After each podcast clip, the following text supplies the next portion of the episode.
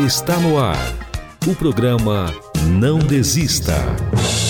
Olá, amigos ouvintes. É um prazer imenso mais uma vez estar aqui com todos vocês através deste programa que tem por objetivo provar para você. Psiu. Ei, estou falando com você. Sim, você que está aí pensando em desistir por causa das dificuldades, das decepções que você tem sofrido meu amigo, não desista. Escolha insistir, perseverar na prática da fé no Deus vivo, porque Ele vai lhe surpreender como tem nos surpreendido. A Sua palavra é verdadeira, ela é eterna e não volta vazia. Inclusive, eu vou exibir agora uma parte da série sobre a Bíblia, falando da importância da Bíblia, da veracidade que é a Bíblia Sagrada. E a palavra de Deus, de Gênesis a Apocalipse, aponta a promessa. Na Bíblia, mais de 23 mil promessas. Quantas? Mais de 23 mil promessas.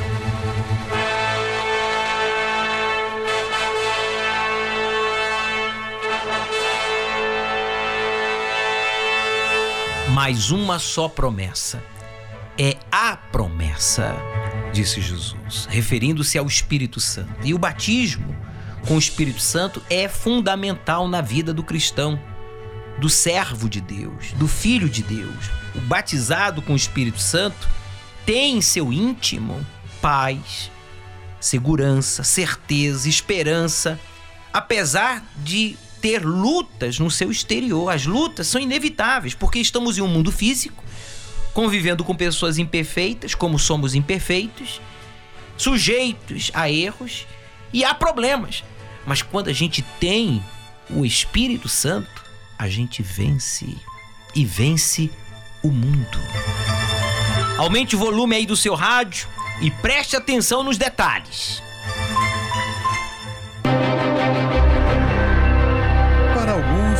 Apenas um livro com histórias, fábulas, metáforas.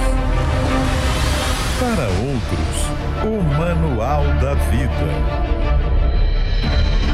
Uma obra milenar que resiste ao tempo e às perseguições. Tempestades, guerras, desastres a incontrolável ação do clima e a mão do homem. Como isso foi possível? 1189 capítulos distribuídos entre 66 livros, escritos em tempos diferentes.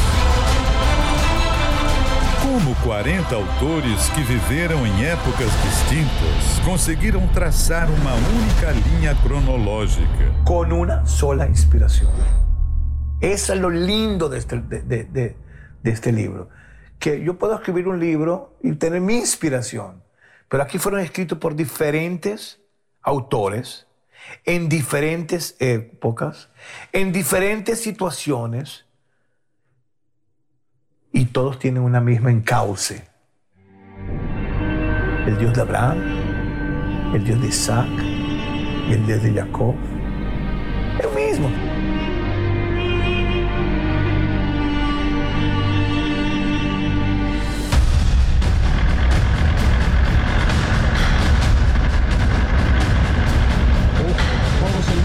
Nossa equipe desbrava o deserto da Judéia em Israel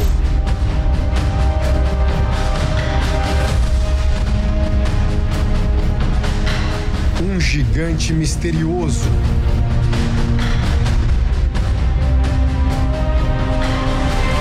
O silêncio das montanhas prevalece.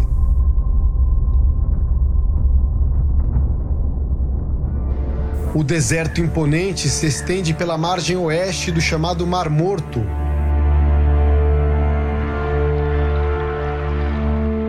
Na verdade, um lago de água salgada, 400 metros abaixo do nível do mar. É o lugar mais baixo do mundo. e onde aconteceu a maior descoberta arqueológica e bíblica da história 74 anos atrás.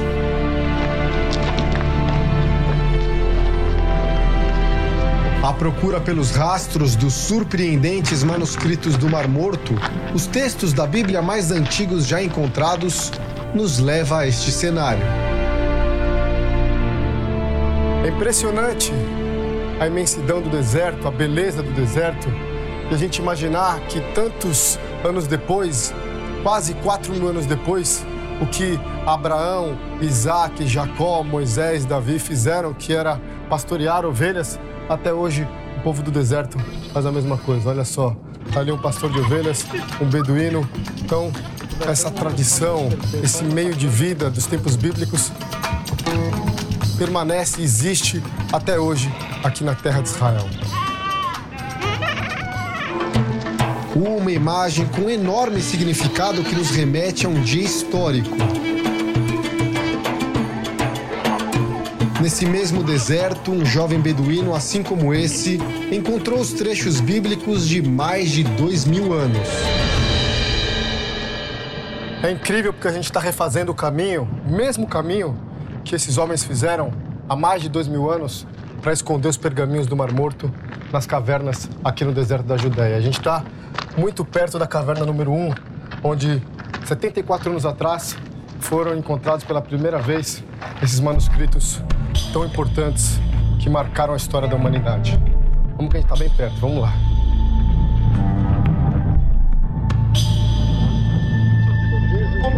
Eli Shukron, arqueólogo da Autoridade de Antiguidades de Israel, um dos especialistas mais renomados do mundo, nos acompanha e nos ajuda a recontar essa história. So this is the cave number one. This is the cave number one. Caverna número um. Você precisa pular para entrar nela. Pense nos beduínos que estavam aqui em 1947. Eles vieram de lá. As cabras e ovelhas, todas por aqui. E nada por aqui, só deserto. Depois de andar, eles sentiram falta de cabras. Então eles saíram procurando por elas. E aí o garoto beduíno, Muhammad al-Dib, resolveu pegar uma pedra e lançar ali dentro da caverna para tentar atrair de volta a cabra. Quando ele jogou a pedra lá no alto, ele ouviu o barulho de um vaso de cerâmica quebrando. Ficou intrigado para saber o que era. Escalou, entrou na caverna e aí fez a grande descoberta do século XX. Encontrou ali dentro os manuscritos do Mar Morto, a maior relíquia bíblica da história. Neste domingo, estudaremos esse livro que tem resistido às perseguições, guerras e todas as catástrofes através dos milênios. E permanece intacto em seu conteúdo, inspirando, transformando e salvando os que creem, com os casos verídicos dos heróis e heroínas da fé e revelando o que está por vir. Vamos aprender mais uma profecia das Escrituras Sagradas. Às 18 horas, no Templo de Salomão, ao pôr do sol, Avenida Celso Garcia, 605 Brás. Chegue cedo e mantenha-se em espírito de oração.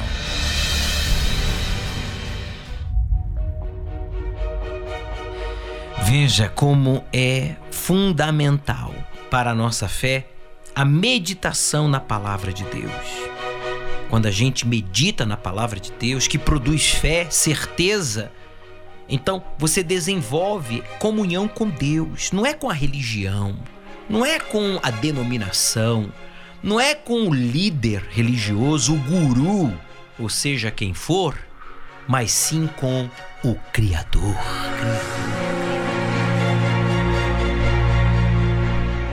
Eu vou provar para você. Atenção, os espíritas que estão me assistindo agora. A Dulcineia com o seu esposo Anderson, eles vão falar. Você que frequenta uma outra denominação, você que está dizendo aí, eu não tenho religião. Então, a Tersilene vai falar com você. E você que diz: Olha, eu sou católico, eu sou judeu, eu sou testemunha de Jeová, eu sou budista. Por favor, preste atenção na experiência que estas pessoas, tendo uma outra religião, frequentando uma outra denominação, não tendo religião alguma, tiveram participando do encontro com o Espírito Santo aqui no templo do Deus vivo, o templo de Salomão.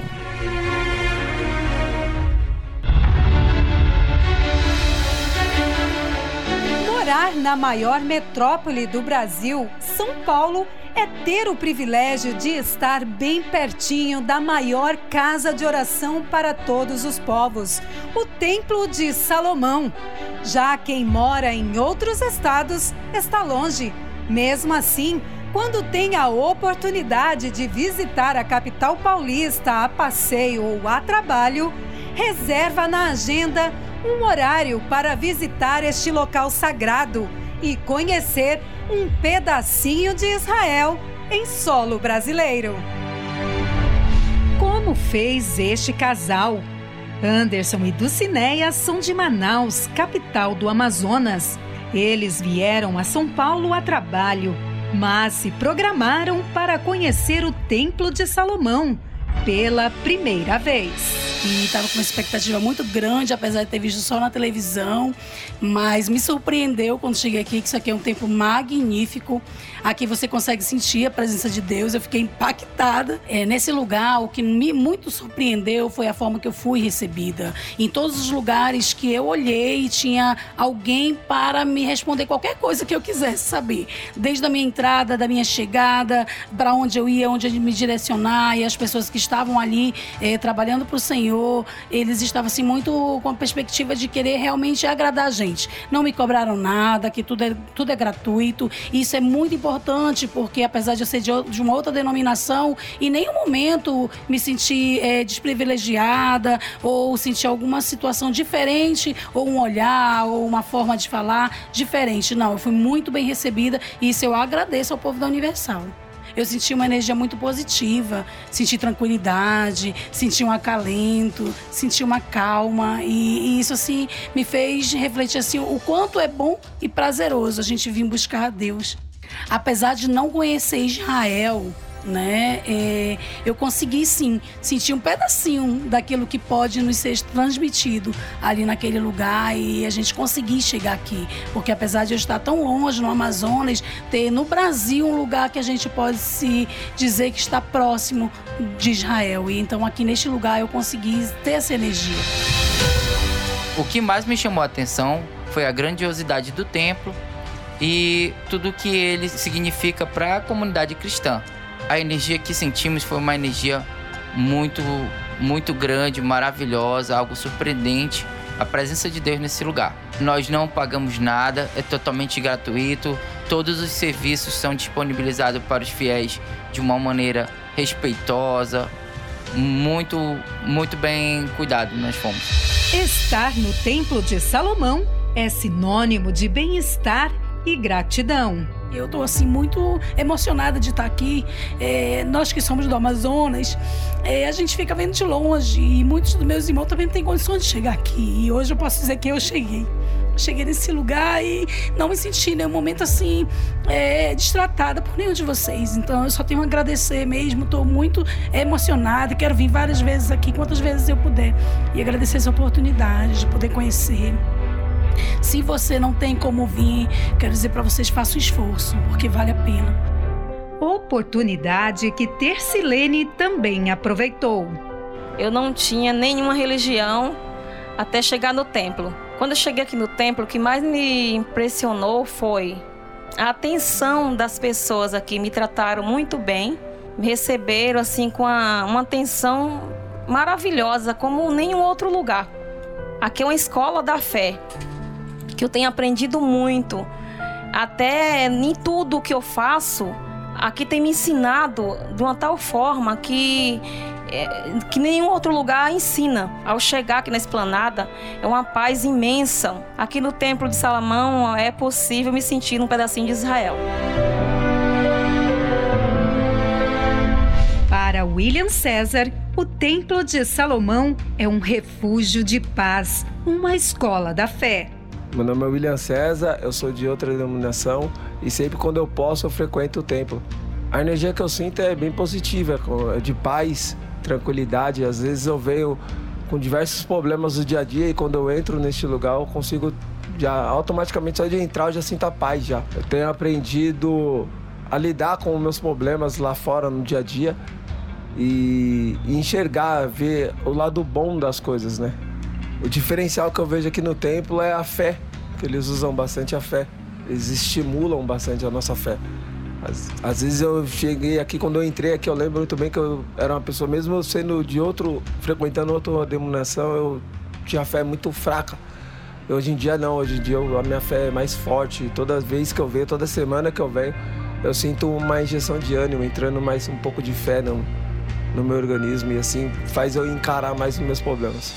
Se você mora em São Paulo ou em outro estado, independentemente da sua crença ou religião, Deixe de ser telespectador e venha pessoalmente conhecer a maior casa de oração para todos os povos, o Templo de Salomão.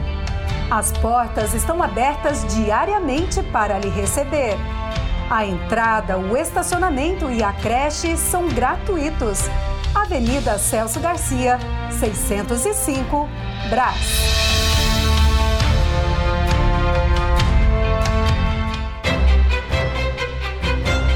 Basílica de São Pedro no Vaticano, projetada por Michelangelo. Mesquita do Sheikh Zayed, obra do arquiteto sírio Youssef Abdelk. O Templo Branco, do artista tailandês Chalinchab Kozip. Sagrada Família na Espanha, assinada por Antoni Gaudí. Há mais de 37 milhões de templos no mundo, mas apenas um carrega uma promessa e a assinatura do arquiteto do universo. Agora estarão abertos os meus olhos e atentos os meus ouvidos à oração deste lugar. Templo de Salomão, o único templo do mundo cujo arquiteto é Deus. as muitas decepções sofridas fez você desanimar, duvidar e parar de investir na sua comunhão com Deus. Mas ouça, não desista. Ele te conhece e marcou o um encontro com você através deste programa. Não desista.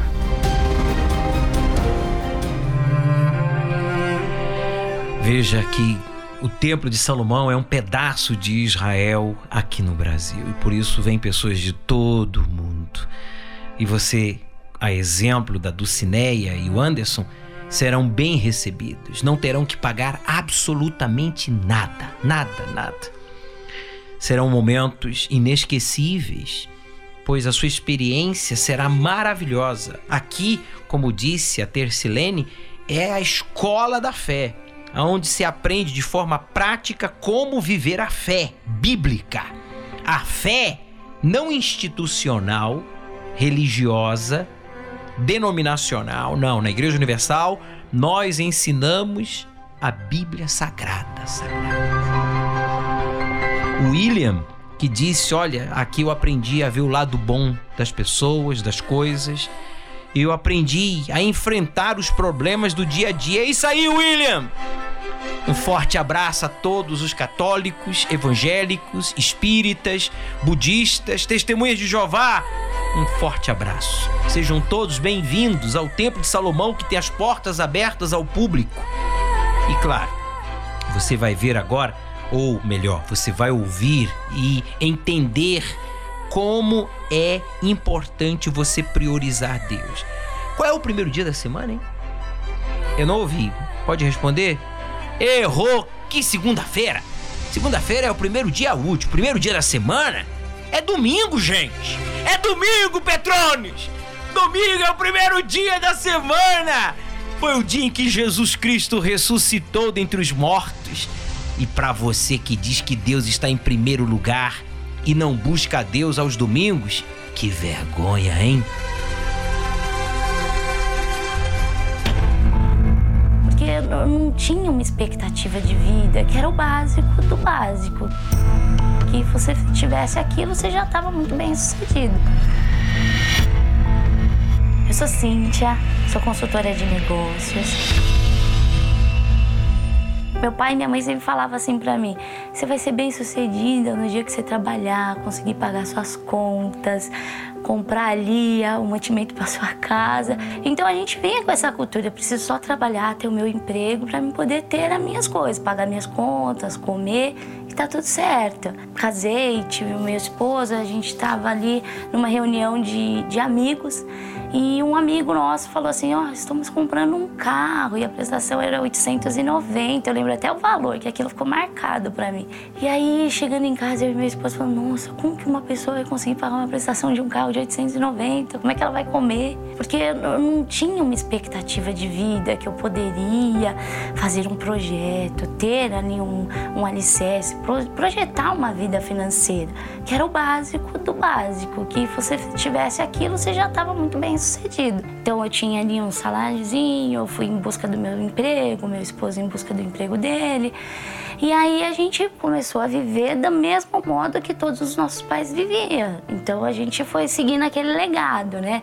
Trabalhar para colocar mantimento em casa, para poder é, ter as, pagar as contas, que era o essencial, água, luz, telefone e sem perspectiva de vida. Uma vizinha minha me convidou assim, vem para a igreja, é, lutou por mim e eu fui comecei a ir por respeito a ela, né? Na verdade, assim que ela lutou por mim, eu comecei a ir com ela. E aí eu conheci a Igreja Universal. Foi aonde eu entrei, comecei a ouvir ali o que o pastor falava pra gente. E aí eu começava a conflitar com que minha vida eu olhava para minha vida e falava: Nossa, mas eu não vivo isso. Eu não tenho visto isso acontecer na minha vida. Cada pregação que o pastor falava que quando a gente colocasse Deus em primeiro lugar, é, a nossa vida poderia mudar. E aquilo me chamava uma atenção, minha vida pode mudar. E aí eu falei: não, tem alguma coisa de errado. Porque a palavra de Deus fala assim e na minha não tá assim. E aí a cada dia o pastor ensinava ali pra gente, até a forma com que a gente tirava, não era simplesmente eu tirar os 10%, mas era a primícia. Eu lembro de uma pregação do bispo Macedo que ele falou assim: "Lembra de um aniversário, aonde você tá ali e vai cortar a primeira fatia do bolo. Quando você tira a primeira fatia do bolo, você dá para aquela pessoa que é mais especial, porque a hora mais esperada da festa é a primeira fatia do bolo. É assim que você tem que conduzir a sua vida. Quando você estiver ali para tirar o seu dízimo, você lembra da primeira fatia do bolo que é para Deus e coloca ele em primeiro lugar da sua vida. E aí foi algo assim, um divisor de águas na minha vida, posso te dizer. Fui buscar a Deus, eu era uma operadora de telemarketing. Eu ganhava um salário de 590 reais e achava que estava muito bem, assim, porque supriria as minhas necessidades, que eu juntava com o meu esposo e a gente conseguia pagar nossas água, luz, comprar comidinha ali e tava tudo certo. E aí foi aí que eu comecei a, a, a colocar Deus em primeiro lugar. Então todo o valor que vinha, até que seria assim um pouquinho, era Deus em primeiro lugar. Eu já tinha ali separadinho, já separava. E era o dízimo e a oferta. Eu aprendi que, que não era uma mão só, né?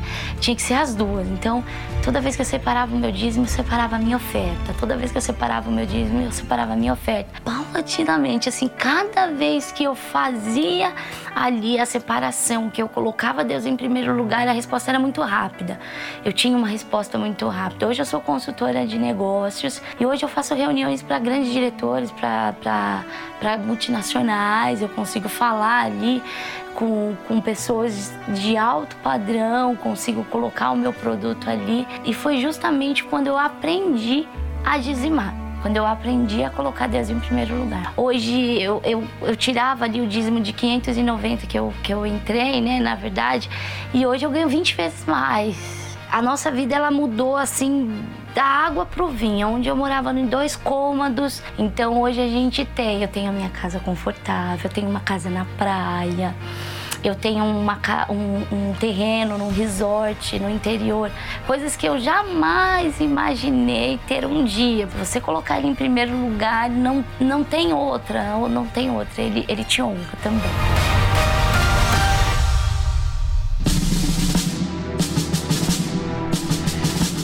A Cíntia, hoje consultora de negócios, venceu todos aqueles desafios, as dívidas que ela tinha. Ela que ganhava um salário miserável de 590 reais. Não tinha perspectiva. Mas quando esta mulher fez o voto de Betel, Betel em hebraico significa porta do céu. Ela aprendeu a honrar a Deus em primeiro lugar recebeu o espírito da sabedoria do Criador e hoje tem prosperado. Tem a sua casa na praia, tem a casa própria aqui na capital, tem o seu terreno, é consultora né, de negócios, uma mulher que teve a sua vida transformada porque foi possuída pelo espírito da sabedoria. Vamos buscar o Espírito Santo Neste domingo, nós vamos consagrar os primogênitos, os justos, aqueles que escolheram e escolhem servir a Deus em primeiro lugar. Faça a sua escolha.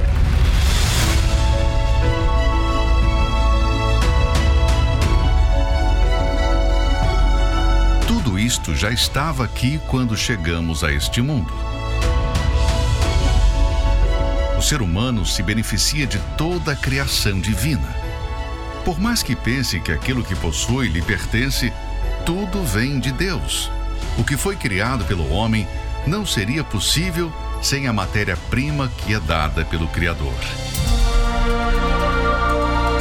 Deus nos dá todos os recursos para vivermos nessa terra. E nada mais justo do que devolver a Ele a primeira parte de tudo que nos tem dado. Isso se chama reconhecimento. Neste domingo, 5 de dezembro, a última festa das primícias de 2021, às 7, 9 e meia e 18 horas, no Templo de Salomão.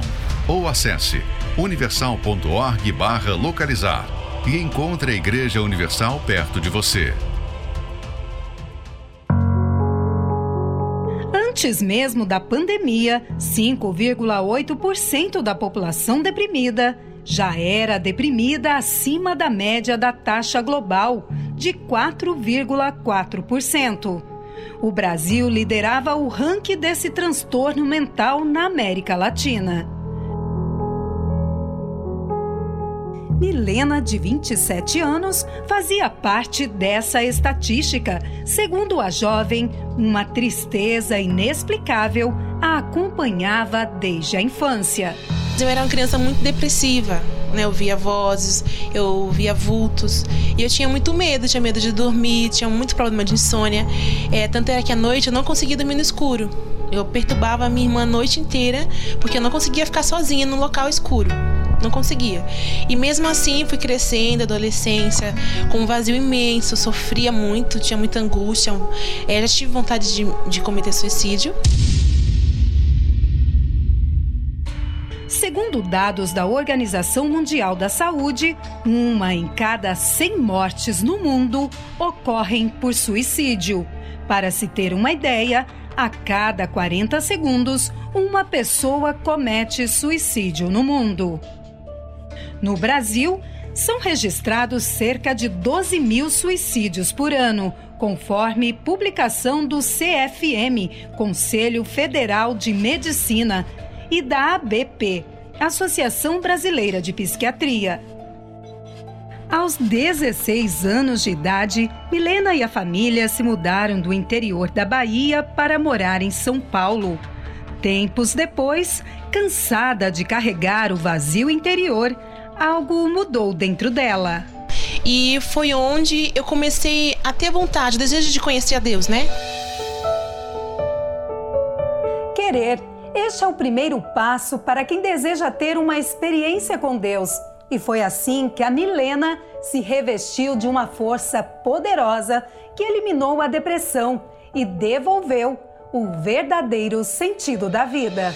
Eu me recordo que estava tendo a época da construção do Templo de Salomão e teve o simpósio do Espírito Santo, né? Foi lá na João Dias. Eu me recordo que o bispo chamou na frente do altar, o bispo Macedo. É, você que deseja receber o Espírito Santo, vem aqui na frente do altar. Eu fiquei a, a, princípio tímida, meio que orgulhosa, mas eu sabia que para retomar o controle da minha vida é somente Deus, somente mesmo o Espírito, Santo. Foi onde eu fui lá na frente do altar e me derramei. Foi um dia assim espetacular. Tipo, foi algo que jamais eu jamais passaria pela minha cabeça que como que seria, né? Eu tive um verdadeiro encontro com Deus e recebi o Espírito Santo. E naquele dia eu, eu passei a ser diferente, né? Eu passei a ser diferente, pensar diferente. E tudo na minha vida foi mudando. Aquele vazio já não existia mais, a tristeza não existia mais. Eu não precisava mais estar perto das pessoas para ter alegria, para ter paz, porque só Deus pode mudar, né? E hoje eu tenho uma paz. Eu tenho certeza que, por mais que eu passe por lutas, por problemas e por dificuldades, Deus está no controle e vai dar tudo certo. Você também precisa retomar o controle da sua vida? Deus pode lhe ajudar. Participe da reunião do Encontro com o Espírito Santo, domingo, ao pôr do sol, às 18 horas, no Templo de Salomão. Lembre-se, a entrada, o estacionamento e a creche para os seus filhos são gratuitos. Avenida Celso Garcia, 605, Brás. Você está ouvindo o programa Não Desista, com o Bispo Júlio Freitas.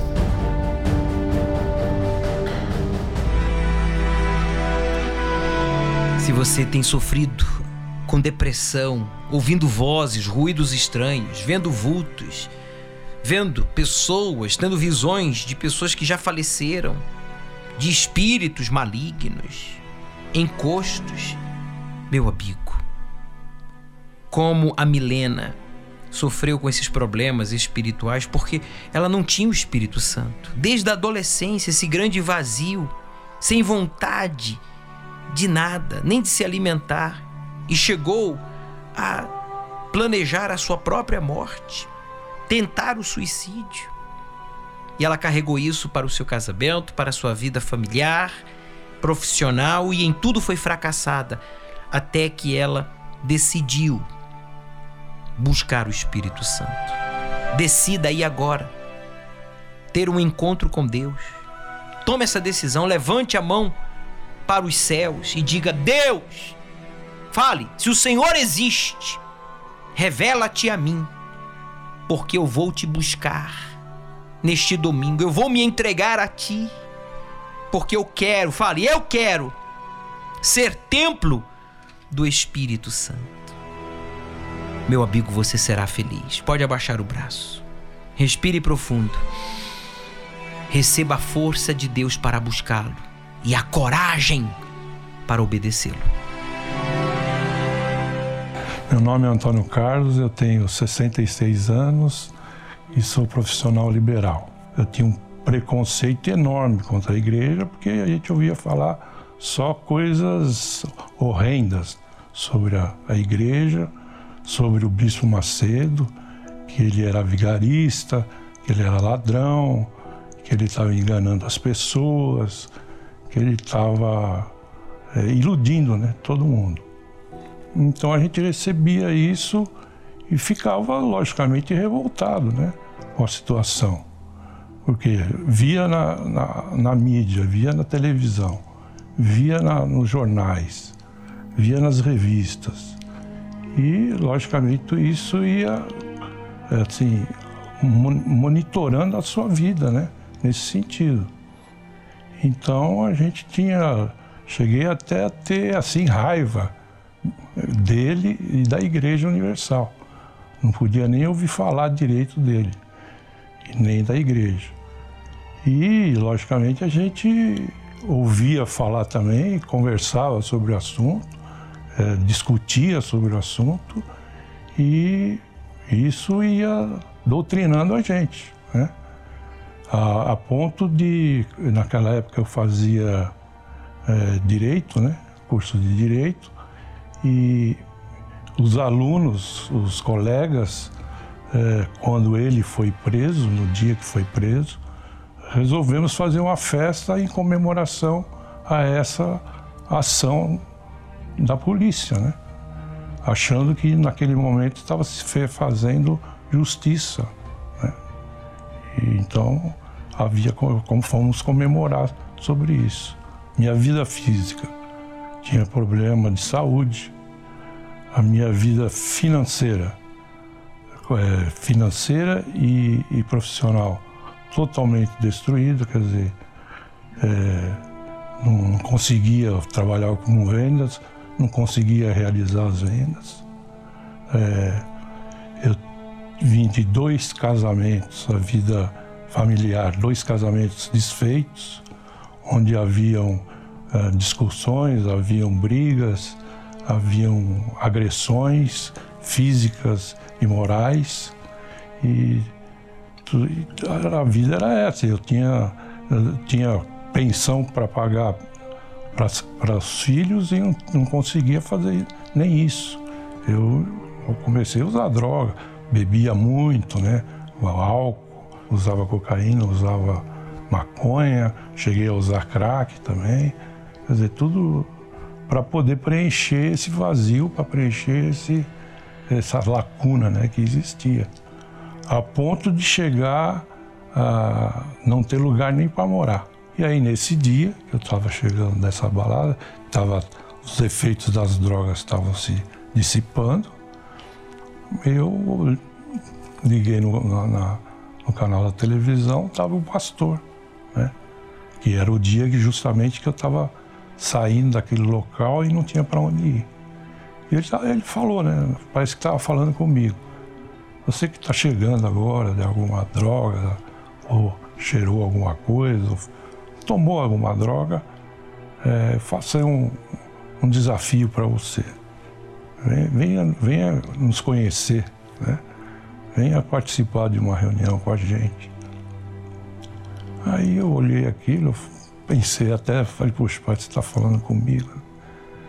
Aí eu, eu vou, resolvi ir, mas desafiando. Cheguei lá, assisti a reunião, mesmo assim desafiei, é, na hora da oração, pedi se esse Deus realmente funciona, se esse Deus realmente existe, ele, vamos ver se ele consegue me arrumar um lugar para mim morar. Né? E aí no dia seguinte, às, por volta de 10 horas da manhã, eu já tinha conseguido um lugar melhor do que aonde eu estava. Aí aquilo me despertou um pouco, mas ainda fiquei com o pé atrás, né? Por causa justamente dos preconceitos anteriores. Mas resolvi continuar indo. E aí, paulatinamente, a minha vida foi mudando. Nas reuniões a gente vai se levando para isso, né? Vai, a gente vai ouvindo a palavra de Deus, vai lendo a Bíblia. Eu acabei comprando uma Bíblia, comecei a ler a palavra, comecei a ouvir a palavra e, logicamente, ouvir da necessidade de a gente ter o Espírito Santo. Né? E aí busquei isso, a certeza de que eu estava uh, protegido, né? que eu estava sendo guiado por Deus, eu estava sendo orientado por Deus e que as preocupações que haviam antes, uh, os problemas que. Quer dizer, os problemas existiam, mas a gente começou a encarar de outra forma, encarar de, de outro jeito, né? sabendo que, que o Espírito Santo saberia nos guiaria para isso. É, hoje eu sou outra pessoa, né? Sou casado há 24 anos com a mesma mulher e minha vida familiar é uma maravilha. Minha esposa é uma pessoa maravilhosa, uma mulher de Deus. Minha vida financeira hoje é outra também. Tenho casa própria, é, tenho um carro do ano tenho a vida estabilizada. A Igreja Universal hoje é a, é a faculdade da fé. O Espírito Santo é o tudo da minha vida. É o, é o meu viver, o meu respirar, quer dizer, o meu pensar, é tudo. Cuidado, cuidado com o que você anda falando, a quem você anda ouvindo, porque as consequências de quem crê em fake news e fala mal da obra de Deus, da noiva de Jesus, que é a sua igreja, e dos seus conservos, dos servos de Deus, sofrem as consequências. Veja as consequências que sofreu o senhor Antônio por alimentar preconceito contra a Igreja Universal, achando que nós, pastores, bispos, éramos ladrões. E ele chegou né, a ser usuário de drogas, o casamento foi destruído. Um homem que creu em fake news e a sua vida foi uma farsa. Mas ele venceu o preconceito, foi à Igreja Universal, tirou as suas próprias conclusões, e é isso que você tem que fazer. Vá ao templo, vá à Igreja Universal. Não leve dinheiro, não leve nada. Leve os seus problemas. Leve tudo aquilo que tem feito você sofrer. E você vai ter uma experiência com Deus, como teve também o senhor Antônio.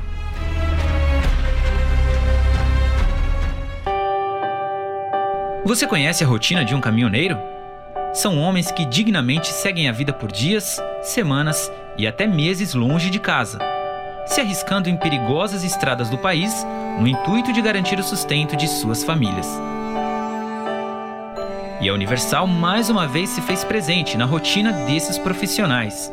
Eu acho trabalho muito importante porque a gente precisa muito do apoio e a única pessoa que está dando apoio a gente é a Universal. Então isso a gente fica muito gratificante muito contente por tudo que está acontecendo na vida da gente, na vida do próximo que é daqui. A gente que é de fora do Nordeste, da Bahia, fica muito contente de ser bem atendido por vocês. Deus abençoe a todos. Um trabalho solidário realizado com muita dedicação, que contou com orações, atendimentos, prestações de serviços, alimentos, kits de higiene e até uma Bíblia foi entregue gratuitamente a todos. Olha a beleza aqui, ó. O kit, a Bíblia, tudo de bom. E eu não vou esquecer nunca na minha vida E esse foi apenas um dos inúmeros trabalhos sociais realizados pela Universal. Voluntários que, com muito amor e dedicação, se mobilizam em fazer o bem e ajudar ao próximo.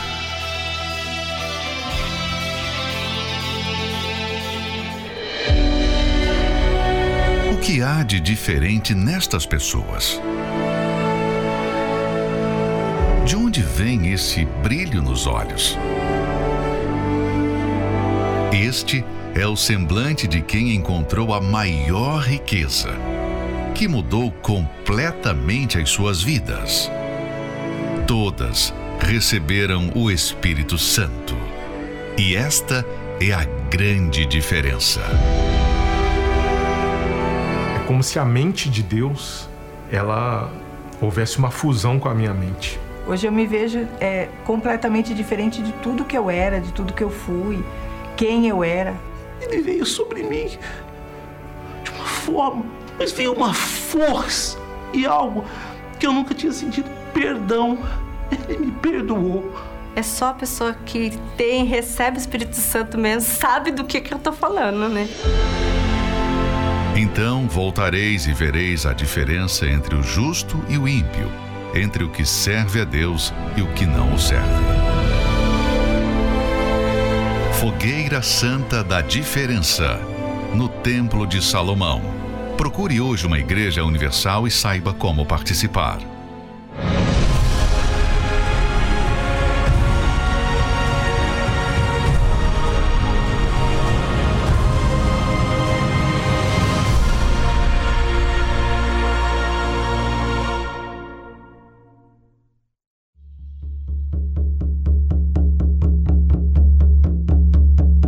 Nós fazíamos trabalhos direto. É, eu era realmente fiel. O que eles pediam, eu fazia. Para mim, Deus era os ídolos que eu servia.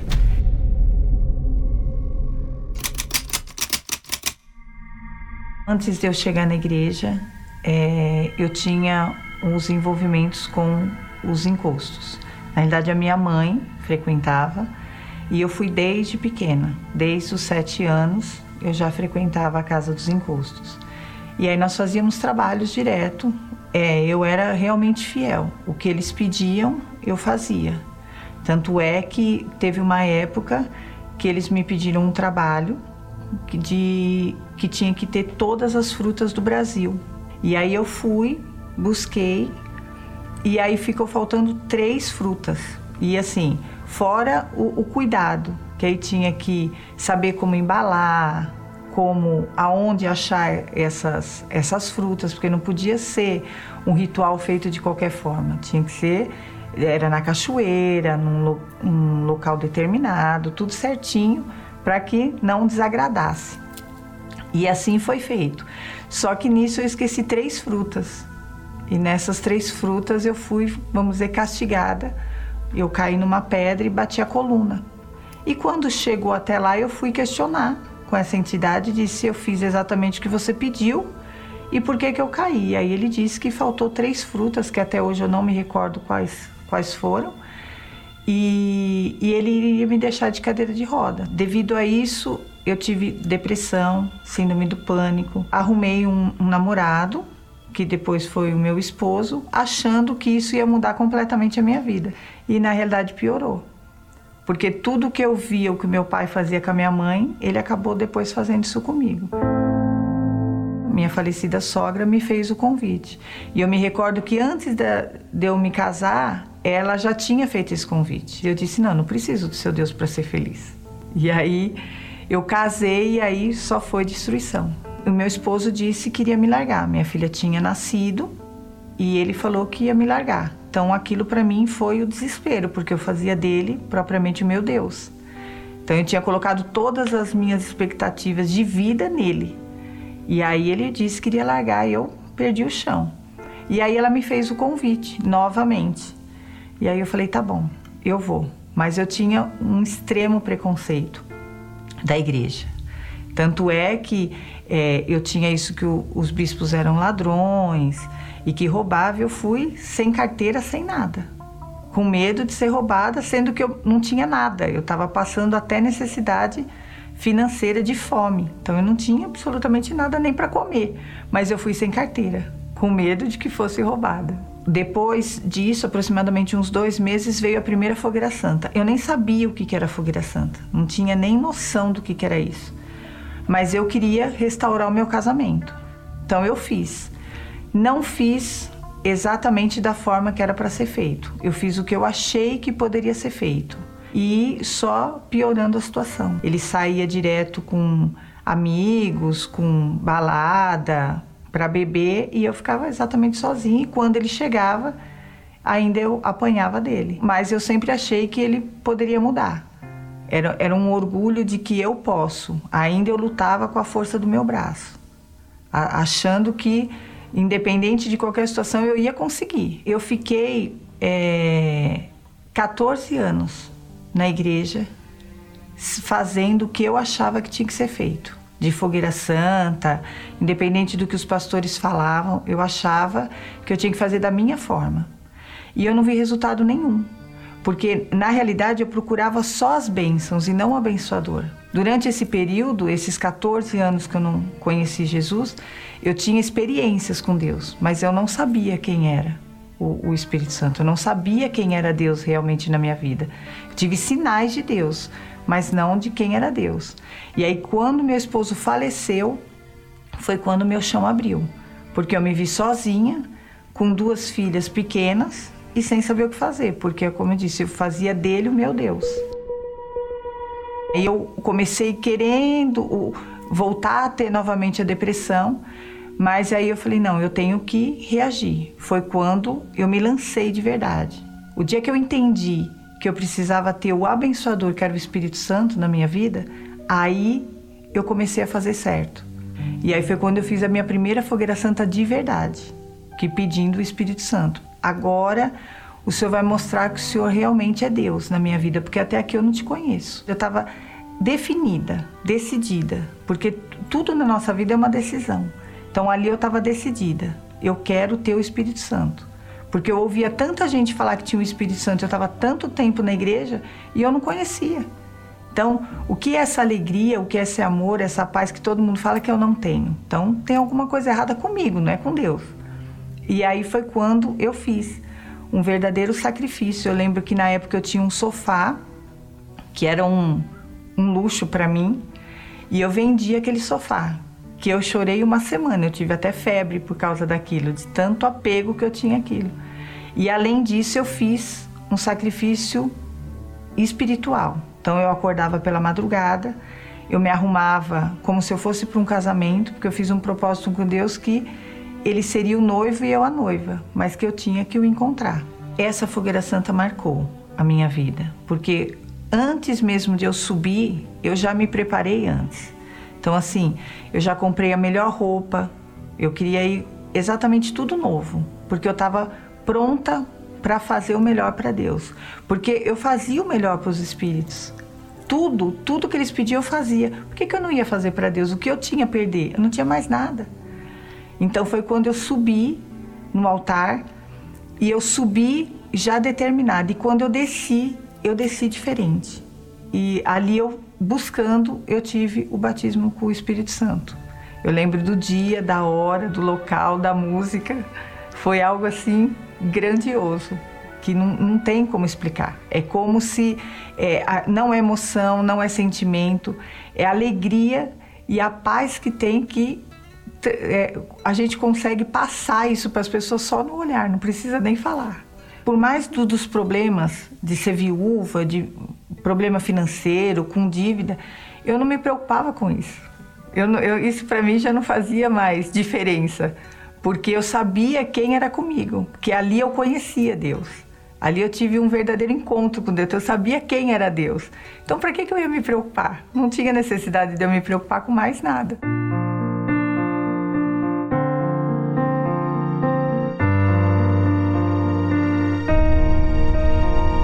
Então, após eu ter tido o batismo com o Espírito Santo, mesmo com tantos problemas, é, eu comecei a ver e a ter as bênçãos na realidade que eu sempre procurei lá atrás, que eu não conseguia, com a força do meu braço. Isso foi acontecendo paulatinamente. Então, assim, eu tive. É, Deus supriu a minha vida sentimental, que eu conheci meu esposo.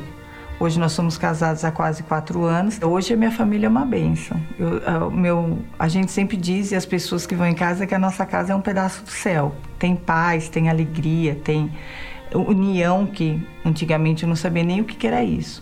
Hoje as minhas duas filhas estão casadas, uma serve ao Senhor Jesus no altar, é casada com esposa, é esposa de pastor.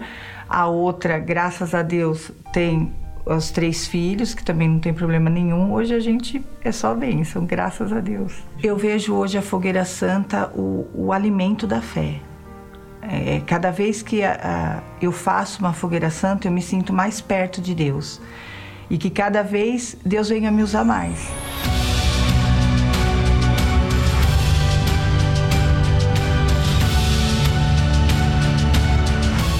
Que antes servia os encostos, né, fazia os sacrifícios na realidade da forma que eles pediam. E hoje eu tenho o maior prazer de servir a Deus no templo. Então, assim, o Templo de Salomão hoje para mim é a minha primeira casa. Ele representa a bênção de Deus na nossa vida, a própria presença de Deus na nossa vida. Hoje eu me vejo é, completamente diferente de tudo que eu era, de tudo que eu fui, quem eu era. As pessoas mesmo olham para mim e vê o próprio Deus nisso.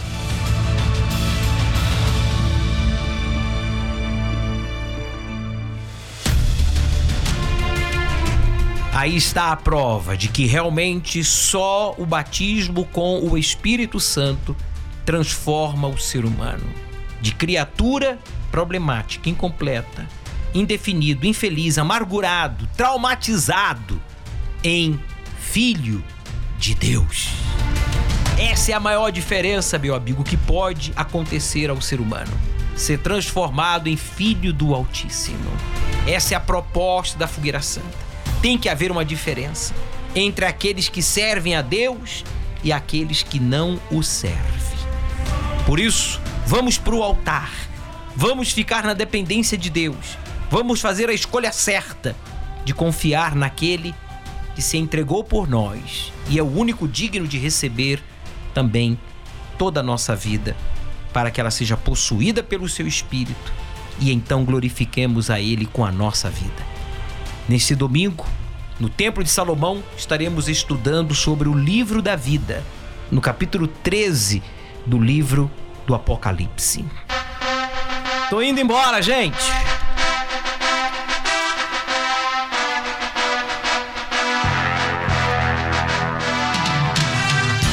E aguardamos por todos aqui no Templo de Salomão às 18 horas ao pôr do sol neste domingo. Não esqueça de trazer a sua Bíblia. Vamos buscar o Espírito Santo, estudar a palavra de Deus, o livro do Apocalipse, capítulo 13, e vamos. Vamos. Vamos porque Jesus está voltando.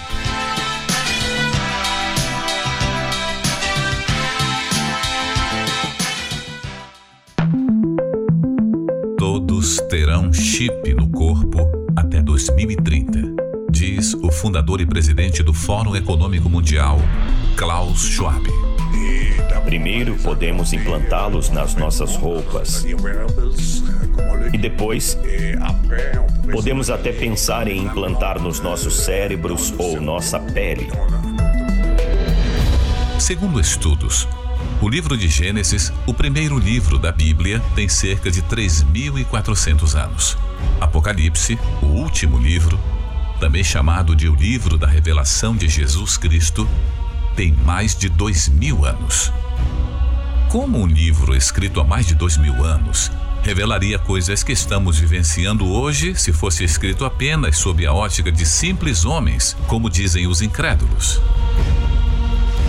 Também obrigou todos, pequenos e grandes, ricos e pobres, livres e servos, lhes seja posto um sinal na sua mão direita ou nas suas testas, para que ninguém possa comprar ou vender, senão aquele que tiver o sinal, ou o nome da besta, ou o número do seu nome. Isso não quer dizer que esse chip, ao qual Klaus Schwab se refere, seja a marca da besta, mas apenas que o cenário está sendo montado para isso. Os sinais não negam que algo profundamente espiritual está acontecendo. Em outubro de 2019, o Fórum Econômico Mundial promoveu um exercício de simulação sobre uma possível pandemia. Dois meses depois, a pandemia começou. Outro evento do Fórum Econômico Mundial, marcado para junho de 2021, cita um exercício que irá simular uma grande ofensiva cibernética, que poderia levar o mundo à queda das comunicações e da cadeia de produção, causando um problema econômico e social ainda maior do que a crise de 2020. Fato é que as grandes crises parecem surgir convenientemente sempre que as elites desejam implantar grandes mudanças. Em seu livro, Klaus Schwab afirma que a crise sanitária de 2020 proporcionou as condições favoráveis para a implementação do Grande Reset, uma redefinição global. Significaria a reconfiguração do capitalismo dentro de conceitos chamados de Quarta Revolução Industrial, inserido numa visão mais social, na qual o Estado teria mais controle. As sagradas escrituras estão se cumprindo e o fim se aproxima. Fique atento, pois os dias se abreviam. Aquele, porém, que perseverar até o fim, esse será salvo.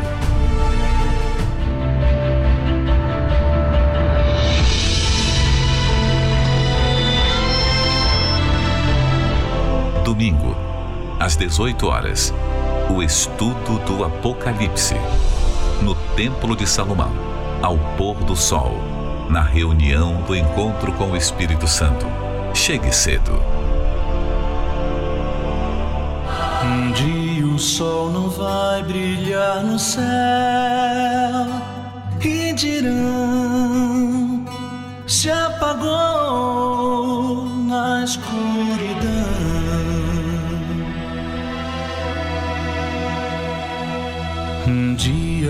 manhã virá, mas o amanhã não. Só o som que o ar produz na escuridão.